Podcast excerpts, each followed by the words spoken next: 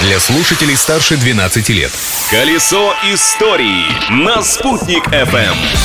Всем большой солнечный привет! Хотя в Международный день толерантности и терпимости можно поздороваться еще более вежливо и аккуратно. Здравствуйте, дорогие, глубоко уважаемые слушатели! Какие еще особенности этого дня стоит учесть, расскажу прямо сейчас.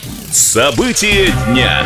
А если точнее, трагедия дня – так уж вышло, что именно в Международный день толерантности и терпимости, но еще до его создания, в 1582 году царь Иван Грозный вышел из себя и убил своего сына. Потом, конечно, расстроился и, по свидетельству современников, даже хотел уйти в монастырь, но одумался. Личность дня. Еще одного мужчину вспомним сегодня. По слухам, не менее эпатажного. 16 ноября 1958 года на свет появился эстрадный певец, народный артист России Александр Малинин. А на том берегу незабудки цветут. Кстати, Малинин не настоящая фамилия певца. До 1988 года в его паспорте значилось Александр Выгузов из Свердловска. Открытие дня. А у нас в Башкортостане в 1936 году в этот день было принято постановление о создании в Уфе Бельского речного пароходства.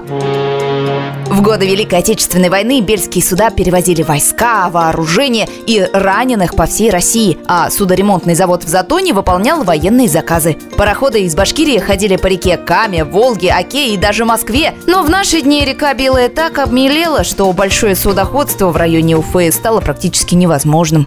События дня. В 1938 году, 16 ноября, наша красавица Уфа немного поправилась. Новые очертания столицы приобрела благодаря Президиуму Верховного Совета Башкирской АССР, который утвердил новые границы города Уфы. В этот день расширилась территория Калининского, Октябрьского и Орджоникидзевского районов Уфы.